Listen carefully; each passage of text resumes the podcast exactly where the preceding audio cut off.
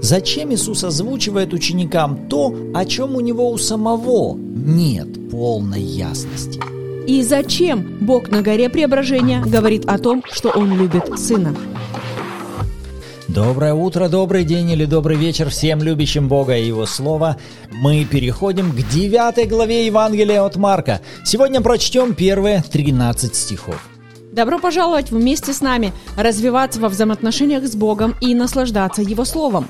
Вы на канале Арим. С вами Руслан и Ирина Андреева, и это подкаст «Библия. Читаем вместе».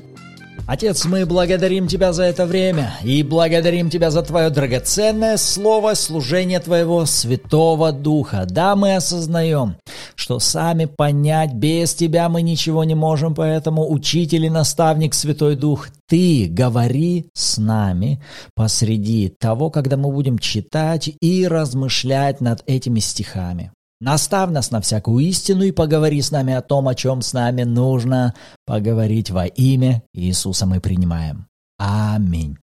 Аминь. Итак, с первого стиха.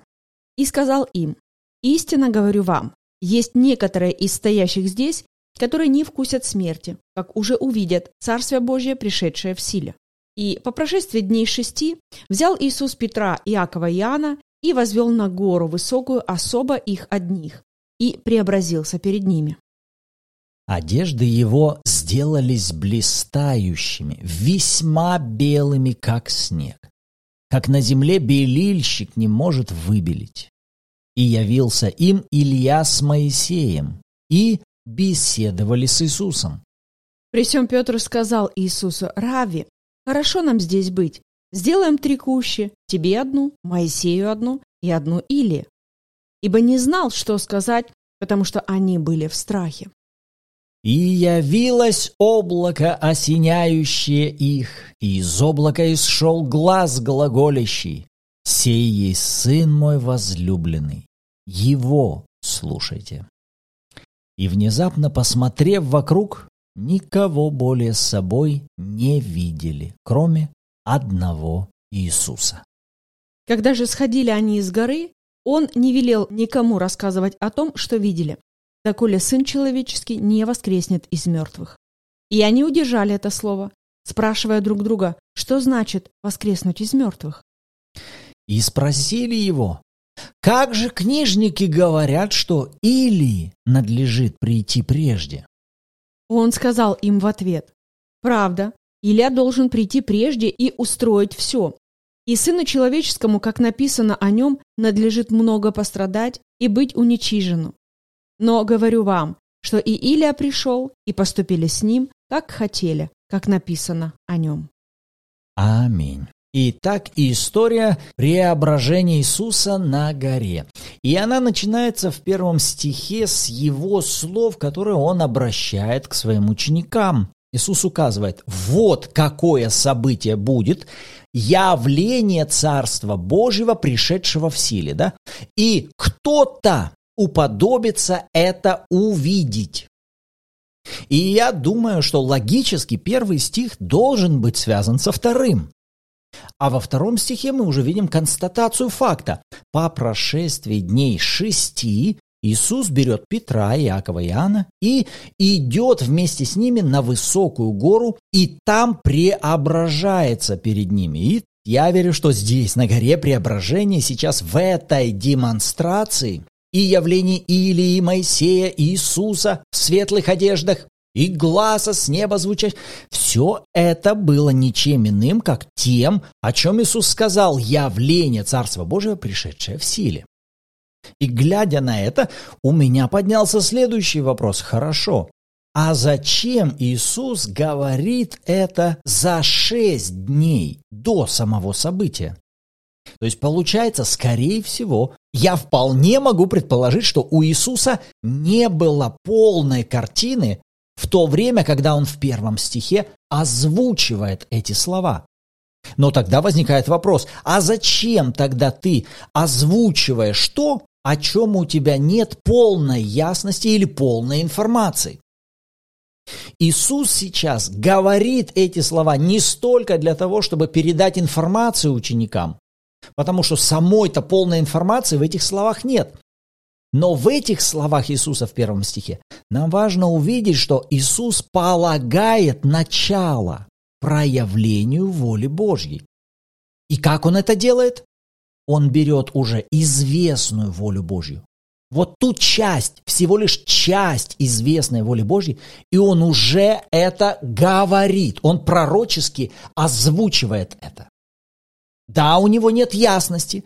Да, он еще не знает, когда будет это событие. Он не знает, где это событие произойдет. Он не знает, кто будет участниками этого события. Он этого не знает.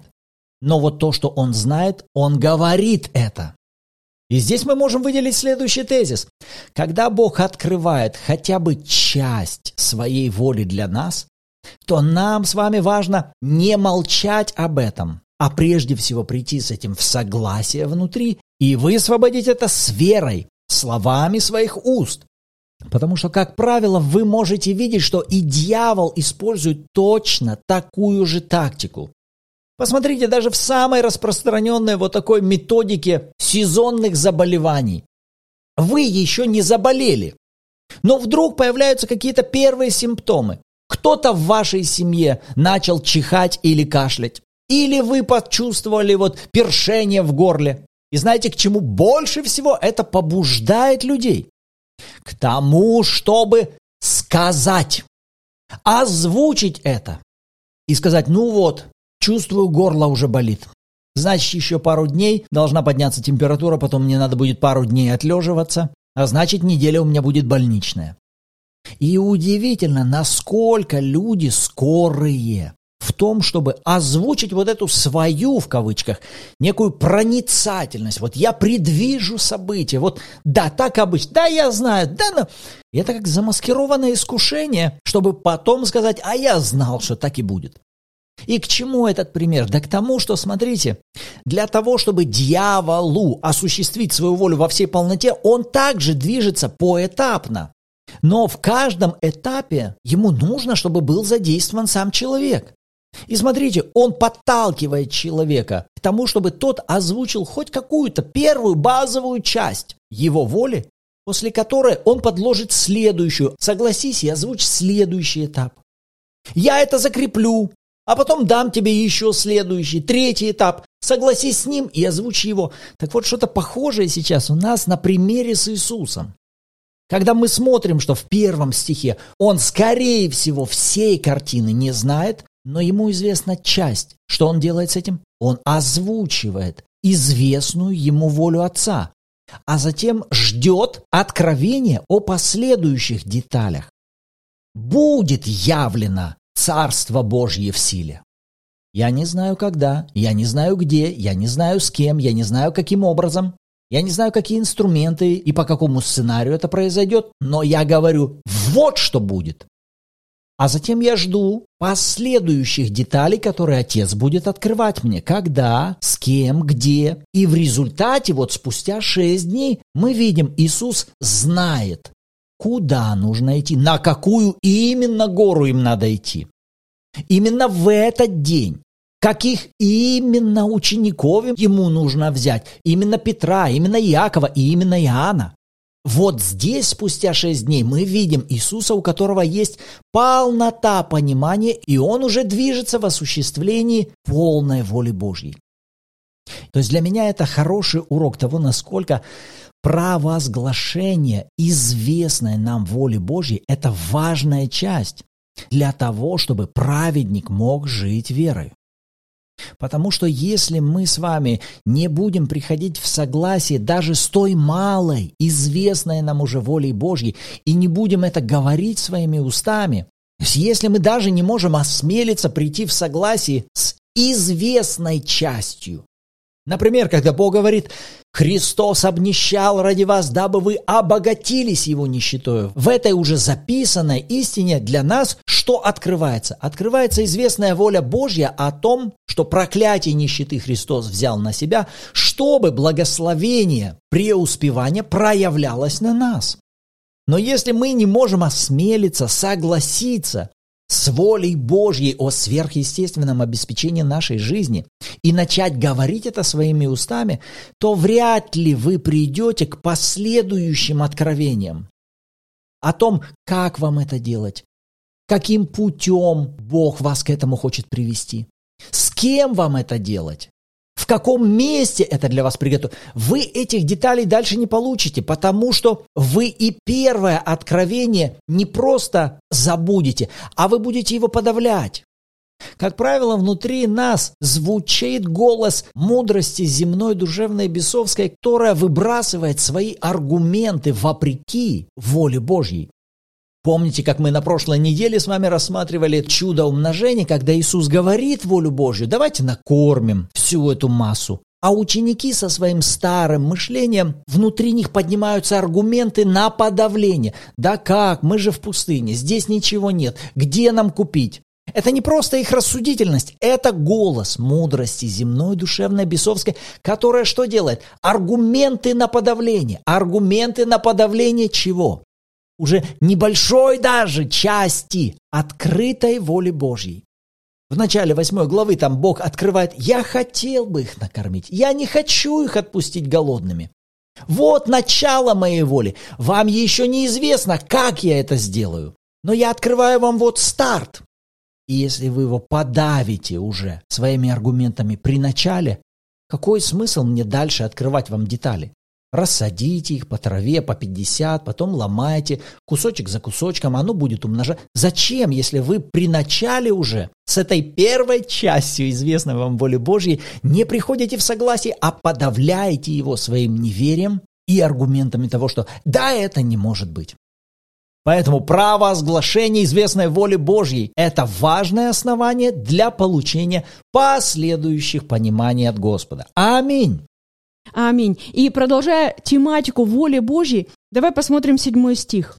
Смотри, написано, «И явилось облако, осеняющее их, и из облака, и шел глаз глаголящий. Сей есть Сын мой возлюбленный, его слушайте». И в этот раз эта фраза привлекла мое внимание. Для начала, кто это сейчас говорит? Смотри, ведь это говорит сам Бог. Сейчас Бог, Отец, говорит что-то, что слышит не только Иисус, но слышит Петр, Иаков, Иоанн. Для кого он это говорит? То есть явно, если слышит Иисус и его ученики, значит, что-то в этом есть для самого Иисуса и что-то в этом есть для учеников. И говоря о том, что это важно было также для Иисуса, я понимаю, что он снова услышал эти слова, что ты мой сын, ты возлюблен, я люблю тебя.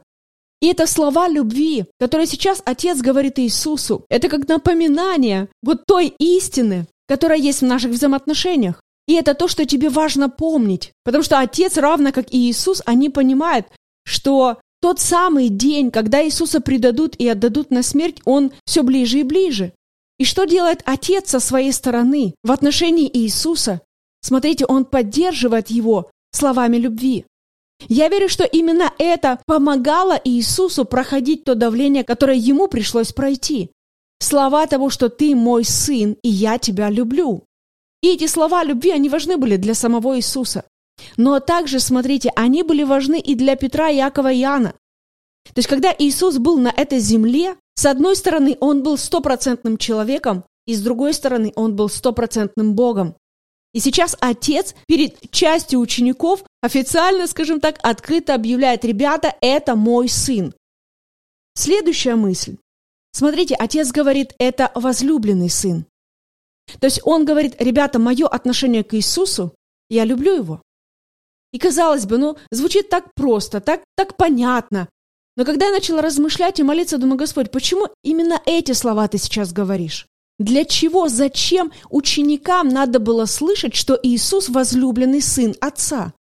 Потому что причина, для чего Иисусу надо было это слышать, мы уже как бы увидели, да? Это то, что поддерживало его и помогало ему проходить будущее давление. Но для чего это ученикам слышать? И знаешь, какой ответ Господь мне дал? Он направил меня в Исаию 53 главу, где в четвертом стихе пророк Исаия говорит, «Но Он, речь идет про Иисуса, взял на себя наши немощи и понес наши болезни. А теперь внимание. А мы думали, что он был поражаем, наказуем и уничижен Богом. Посмотрите, что пророк Исаия говорит наперед. Ведь сейчас Иисус и его ученики, они на пороге уже этих событий. Но пророк Исаия заранее предсказал это Духом Божьим. Он показал то состояние, то отношение, которое будет у людей, которые будут являться свидетелями этих событий, то есть которые физическими глазами будут видеть смерть Иисуса на кресте. В их сердцах, в их разумах будут появляться эти мысли, что это Бог сейчас наказывает Иисуса, это Бог его сейчас вот так уничижает. Это Бог его сейчас поражает. И знаете, что делает сейчас отец в Марка 9 главе? Он говорит, ребята, я говорю вам это наперед, чтобы потом, когда у вас появится это искушение, думать так, как пророк Исаия написал, чтобы вы не попались в эту ловушку. Чтобы вы не думали, что это я поражаю сейчас сына, которого люблю. Нет, поражение, наказание, уничижение, которое сейчас Иисусу предстоит взять на себя, это не от меня. Я не есть автор, я не есть источник этого. Он говорит, ребята, для меня важно, чтобы вы имели вот этот правильный, истинный образ обо мне. Бог есть любовь. И он говорит, я люблю моего сына, и любовь, она никогда не делает ближнему своему зла, тем более своему ребенку. Поэтому мысли о том, что это Бог наказывает, что это Бог поражает, что это Бог уничижает, это ложь. Ложь из ада, которая послана пораженным и лживым дьяволом для того, чтобы исказить истинный верный образ Отца. Для чего дьяволу это надо? Да потому что когда у человека неверный образ Бога в сердце, вы понимаете, что и отношения будут искаженными.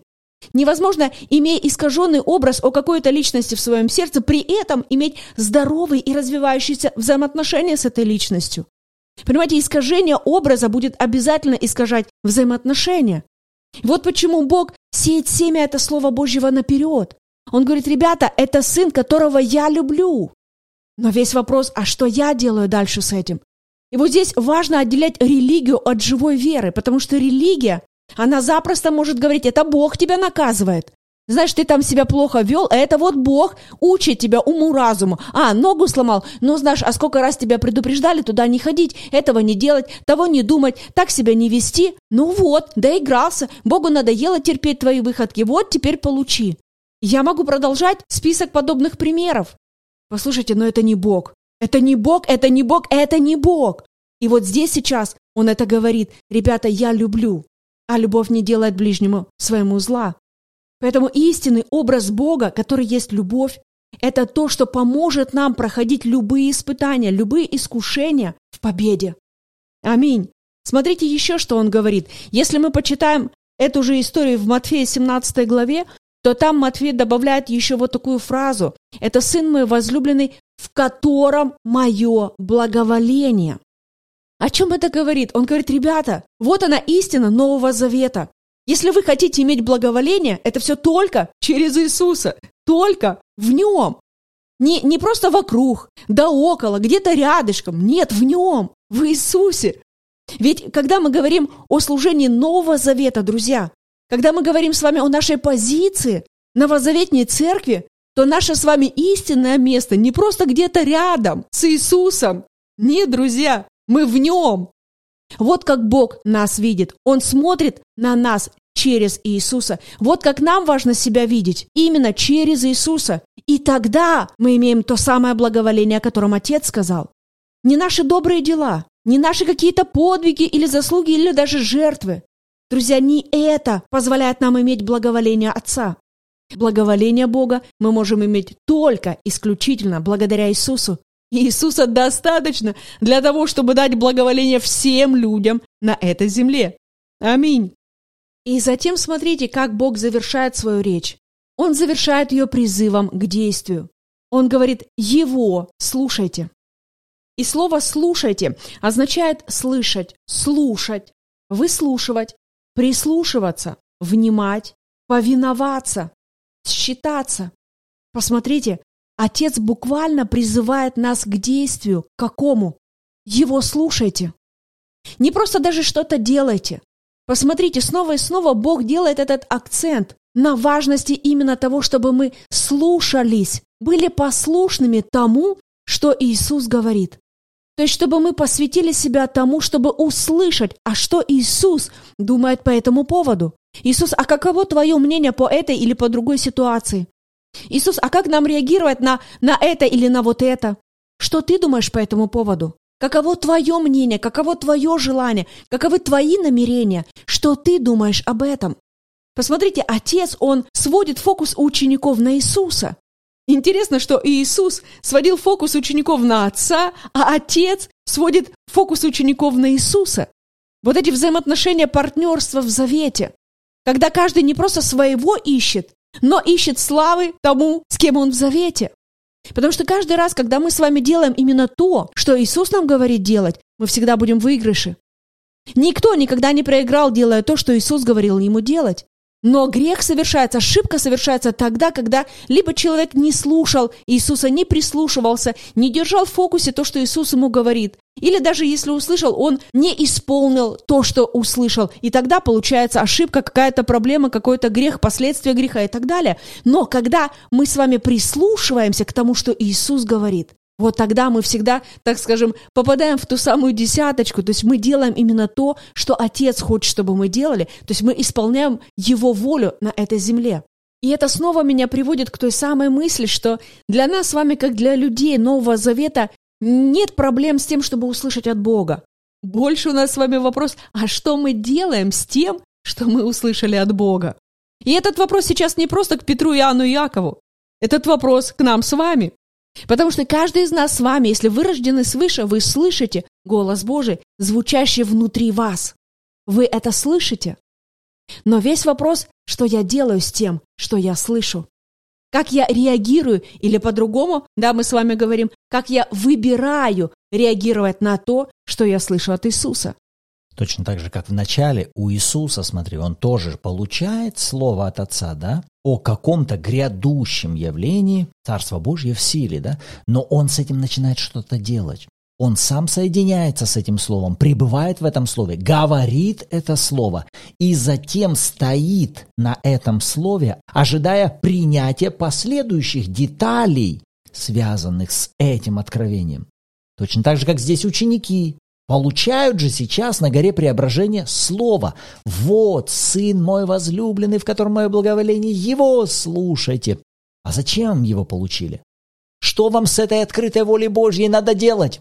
Прежде всего, размышляйте над этим, говорите это. Соединитесь с этим, потому что это слово впоследствии поможет вам понимать детали, иметь ясности и толкования, которые начнут происходить в событиях будущего. Да, и ты права. Вопрос не в том, насколько мы слышим или не слышим. Мы слышим голос Божий, к нам приходит слово от Бога. Более актуален вопрос, что мы делаем с той открытой волей Божьей, которая нам уже известна. Аминь. Хорошо, вот те мысли, на которые Господь обратил наше внимание, а на что Он обратил внимание ваше радостью почитаем обратную связь в комментариях и в чате Bible в Телеграме. Добро пожаловать каждую субботу там же в 14.00 по киевскому времени у нас проходят отличные онлайн-эфиры в аудиоформате. Мы слушаем откровения друг друга, при желании делимся своими и снова вместе погружаемся в атмосферу Слова Божьего. Аминь. И в завершение давайте построим наше исповедание веры на основании того, о чем мы размышляли сегодня. Это может звучать следующим образом. Я верю, что я слышу голос Божий. Я принимаю известную мне волю Божью для того, чтобы приходить с ней в согласие и говорить ее своими устами. И также я умею получать последующие детали для осуществления плана Божьего в моей жизни. Слово, которое посылает мне Бог, оно оснащает меня и готовит для славного прохождения событий будущего. Во имя Иисуса Аминь. Аминь. И мы верим, друзья, что вы получили для себя что-то интересное, важное и полезное из этого выпуска. Поэтому добро пожаловать. Вы можете ставить лайк, писать комментарии и делитесь этим выпуском с другими людьми, чтобы помочь и им наслаждаться Словом Божьим. А на этом нам пора с вами заканчивать. Рады были быть сегодня с вами. В следующем выпуске услышимся. Всем благословений!